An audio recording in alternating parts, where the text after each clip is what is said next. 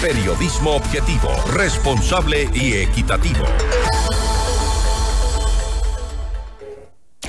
El gobierno se encuentra a la espera de un pronunciamiento de la Corte Constitucional en el que se califique o no las 20 preguntas enviadas para la consulta popular. Además, el gobierno anunció que Ecuador necesita más de mil millones de dólares para sostener el conflicto interno armado. La noticia profundidad. En Notimundo están los protagonistas de la noticia. A esta hora el contacto es con el abogado Joffrey Campaña, abogado constitucionalista, para hablar sobre esta consulta popular del gobierno y el alcance de la declaratoria del conflicto interno, algo que mantiene también con preocupación a los ciudadanos en nuestro país. Doctor Campaña, gracias por estar con nosotros. Fausto Yepes le saluda, bienvenido. Gracias a ustedes, buenas tardes. Doctor, la consulta popular del gobierno eh, ha recibido algunos cuestionamientos principalmente por eh, la, cercanía que tiene hoy con la Asamblea Nacional, cuyas preguntas habría sido más fácil o podría tener cierto acceso para que puedan ser resueltas. De hecho, hace pocos instantes lo, estábamos informando también eh, respecto de la extinción de dominio de activos de origen ilícito, un nuevo proyecto de ley urgente que acaba de enviar el presidente Daniel Novoa y era parte de las pretensiones también dentro, dentro de la consulta. De hecho, confirma este último proyecto de ley económica urgente que la mayor parte, no todas, la mayor parte de las preguntas, especialmente el primer bloque para la consulta, efectivamente no requieren de consulta, eh, requieren básicamente de la decisión del presidente de la República de enviar los proyectos de ley con carácter urgente y de esta manera lograr que la Asamblea, que hasta ahora la ha sido bastante dócil, pueda aprobar esos proyectos. Eh, eso confirma lo inoficioso que era pensar en una consulta dentro del primer bloque. Ahora, en el segundo bloque hay temas que pueden ser interesantes, pero que definitivamente en el escenario actual que vive el país son irrelevantes para transformar lo que pasa. Por eso creo que el presidente haría bien en retirar esas preguntas, preparar de forma concienzuda una consulta que realmente trascienda, que transforme lo que hay que transformar y no gastar de manera innecesaria 50 o 60 millones de dólares en una consulta live o inoficiosa como fue planteada inicialmente. ¿No sería quizá también una falta de asesoría adecuada al presidente Novoa cuando eh, eh, eh, propuso estas primeras preguntas donde, como habíamos mencionado, son la mayoría pueden ir vía Asamblea Nacional y en el escenario en el que se ha manejado políticamente con esta buena relación hasta el momento con el legislativo, bien podrían haberse cambiado. ¿Hubo una mala asesoría allí? Hubo mala asesoría sin duda, pero además hubo falta de visión política. Parecería ser es que querían enviar una consulta a como de lugar, no importa el fondo, al punto de que, por ejemplo, hay preguntas que trastocan totalmente la intencionalidad de la, del primer bloque. Eh, me refiero específicamente, por ejemplo, a la pregunta de casinos. Una barbaridad. Una barbaridad porque la propia exposición de motivos o fundamentación o justificación señala que los casinos son instrumentos para lavado de activos. Entonces, ¿cómo es que plantean, si están diciendo que es instrumento para lavado de activos, están tratando de combatir inseguridad, ¿cómo es que envían una pregunta sobre casinos? Eh, es que no tiene presentación. Por tanto, o mala asesoría o apresuramiento, o simplemente la utilización política de una herramienta democrática fundamental con miras a generar una expectativa electoral. Yo creo que allí el presidente se equivocó eh, de manera significativa. Ahora, en este camino de la propuesta de los, de los dos bloques de preguntas para esta eh, pretendida consulta popular, ¿no será quizá que en el nuevo escenario que está el país con este conflicto armado interno, es eh, momento de prescindir de esta intención de consultarle al pueblo sobre algunos temas que bien pueden ser o están ya siendo materia de debate eh, en la Asamblea Nacional y adoptar otro tipo de prioridades para garantizar lo que más le preocupa a la gente, que es la seguridad? Yo creo que esta consulta, como está, es una consulta inoficiosa que debería ser retirada. Y creo que hay que leer bien lo que pasa en el país. Lo que pasa en el país no es tan sencillo como lo pintan. Toda esta ola delictiva tiene relación directa con el narcotráfico. Y no con el narcotráfico entendido como el microtráfico de unas funditas por allí, de unas personas, miembros de bandas que están tratando de conseguir algo dinero. No, esto es parte del crimen organizado a gran escala. Entonces, estamos ante una situación gravísima para el país. Estamos con un problema de narcotráfico grande, grande, grande. Entonces, la pregunta es, ¿la consulta tal como está planteada, aborda el principal problema del país, no, no lo aborda, no lo toca. Entonces tal vez es el momento de replantear las preguntas con un enfoque sesudo, sereno, objetivo de lo que realmente está pasando. Y tal vez es el momento de plantear una consulta radicalmente distinta que ataque este problema de fondo. Y cito un, tema, por ejemplo. Tal vez es el momento de preguntarle al país si está de acuerdo en legalizar eh, de alguna manera eh, el tema de la droga en el Ecuador. Ya pasó en Uruguay, con la legalización de la marihuana, por ejemplo, y tal vez es momento de preguntar a los ecuatorianos si queremos este baño de sangre que es casi imposible de parar, o si es necesario pensar en planteamientos realmente disruptivos. Entonces, me parece que el gobierno haría bien en olvidarse de esa consulta, buscar un cierto consenso nacional, no solamente en la clase política, en la sociedad civil, organizaciones, universidades, etcétera, y eventualmente plantear una consulta que realmente sea transformadora, porque lo que está viviendo el país, que es inédito, tanto con la declaratoria del conflicto armado interno, no internacional, cuanto con los sicariatos, delincuencia, muertes, niveles nunca vistos en el Ecuador, ameritan una reacción distinta a esto que es simplemente meter unos cuantos presos o anunciar que se van a militarizar puertos. Eso no cambia el fondo del problema, hay un fondo del problema mucho más grande y creo que es el momento de atacar el problema de fondo, que no puede escapar a la enorme problemática social, la enorme pobreza que existe en el Ecuador, la enorme miseria que genera un lumpen que muy difícilmente puede resolverse con medidas parches paliativas o simplemente aumentando penas o militarizando el país.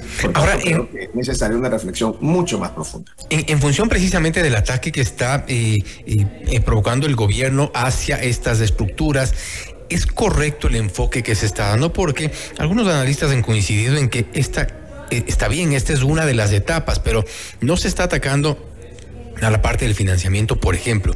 Ahora eh, al menos la lectura podría ser esa, con este proyecto de ley económico urgente eh, para eh, la extinción del, de, dominio de los activos de origen ilícito, podría ser la intención de atacar a esas estructuras, pero en, lo primero, en lo primordial, en la, primera reacción del gobierno hay eh, una suerte de, cacería y está bien, se ha visto cómo desmantelan ciertos, ciertas organizaciones, pero ¿es correcto esa línea de ataque o hacia dónde debería ir esta declaratoria de conflicto interno? Veamos, lo primero es que se ha logrado inicialmente eh, la toma de las cárceles. Las noticias pudieran ser muy simples. Si reemplazamos el nombre de Novoa por el nombre de Lazo, estamos en lo que ya se ha venido haciendo en el país los últimos tres años. Luego, de esos 1.300, según la evaluación inicial, entiendo que hoy han subido, de esos 1.300, ¿ya cuántos están en las calles? Porque no nos olvidemos que el hecho de que se meta presa a mucha gente no significa que van a quedarse 8 o 10 años presos. Muchos han sido detenidos por tener tatuajes, lo cual va a significar que van a salir, y si no han salido ya muchos eh, serán declarados libres. Entonces, no basta con un estado de excepción, porque olvidémonos, no nos podemos olvidar que la declaratoria de un conflicto armado se hace dentro de un estado de excepción, y el estado de excepción puede durar 60 días, renovable a 30 días más. Por tanto, ¿qué significa esto? Que vamos a militarizar el país por 90 días y al día 91, ¿qué va a pasar? Entonces, por eso insisto en que no es un tema simplemente de sacar militares a las calles, no es cuestión de ir a ciertos sitios y meter presos a unos cuantos. Unos cuantos serán procesados, sí, la mayoría probablemente serán en libertad. Pero hay una cosa importantísima, el momento en que, por ejemplo, se militarizan los puertos y se impide la exportación de droga, más allá de que eh, el sistema permitirá a los narcos poder buscar otras vías para exportar. ¿Qué pasa con los miles de personas, miles de ciudadanos que dependen de la paga de los narcos? tenemos ya empleos para ellos, tenemos mecanismos para que puedan buscar una fuente alternativa de ingresos o al contrario, lo que estamos provocando con esto, al no ser un plan integral, es que salgan a las calles a delinquir y lo que se trata de evitar más bien pudiera agudizarse. Entonces creo que no se está enfocando el tema de forma integral, creo que no hay ningún proyecto interesante a nivel social creo que no hay nada transformador de fondo y eso es altamente peligroso para el momento que vivimos. Y altamente preocupante también, usted mencionaba hace un momento, y nosotros habíamos informado de la captura, según los registros, de 1.534 personas, pero 158 son las personas que están considerados como presuntos terroristas. Esta diferencia de alguna forma también preocupa porque estamos atacando, en teoría, el terrorismo quiere decir, eh, números más, números menos, que más de 1.200 personas al menos están detenidas por temas de delincuencia, lo que usted mencionaba también, alguno por tener un tatuaje por allí, y el problema es mucho más grave que 158 personas. Por supuesto, y además, una cosa fundamental, ¿quiénes van a juzgar a estos supuestos terroristas? Pues los mismos fiscales y los mismos jueces, muchos de los cuales son corruptos al servicio de las mafias, muchos otros que tienen miedo, miedo natural y justificado, y, un pequeño número de, de, jueces honestos y probos. Sin embargo, no hay nada, por ejemplo, respecto del Poder Judicial, absolutamente nada.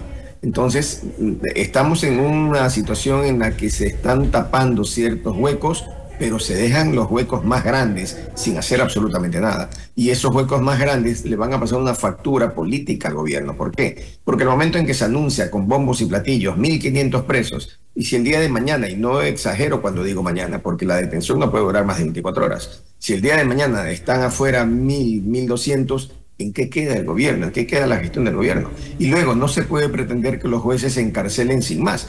¿Por qué? Porque el estado actual, el estado de excepción, no significa que las garantías procesales para meter preso a una persona han cambiado o han desaparecido. Y aquí una puntualización. Mucha gente dice, no, pero si estamos en guerra, son criminales de guerra, métanos en un cuartel, maten a unos cuantos. No, no, eso no puede funcionar porque estamos dentro de un régimen constitucional y dentro de un régimen que aún con la declaratoria del conflicto armado está sujeto a normas, en este caso puntual a la Convención de Ginebra en el artículo 3 y al protocolo segundo. Y el protocolo segundo y el artículo 3 establecen garantías que entre otras cosas significan que nadie podrá ser sentenciado sin un juicio previo conforme al ordenamiento interno del país. Con el debido proceso. Estamos en el mismo escenario de siempre. Entonces criticamos a la justicia, metemos presos, por, en este caso, 1.500 personas, pero ocurre que la mayoría van a salir y van a salir con razón porque no hay mérito en muchísimos casos, porque no han sido capturados en delito fragrante, ni han sido capturados con armas,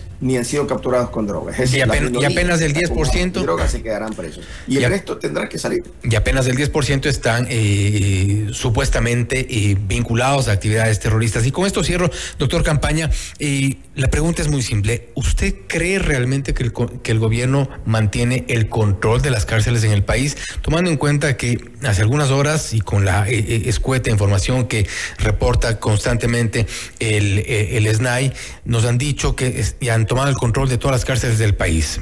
Acto seguido, eh, cuántos son los, los, los, reos que se reportaron salido, que se escaparon de la cárcel de Esmeraldas. Eso nos me, refiero a que hay información totalmente discordante en cuanto a lo que nos dicen que se ha controlado la situación en las cárceles y por otro lado se les escapan más de 50. ¿Usted cree realmente que hay un control? Es inexplicable, es inexplicable. Eh, lo mismo es inexplicable cuando se entra a la cárcel de Machala y tienen que abrir con dinamita huecos para el acceso.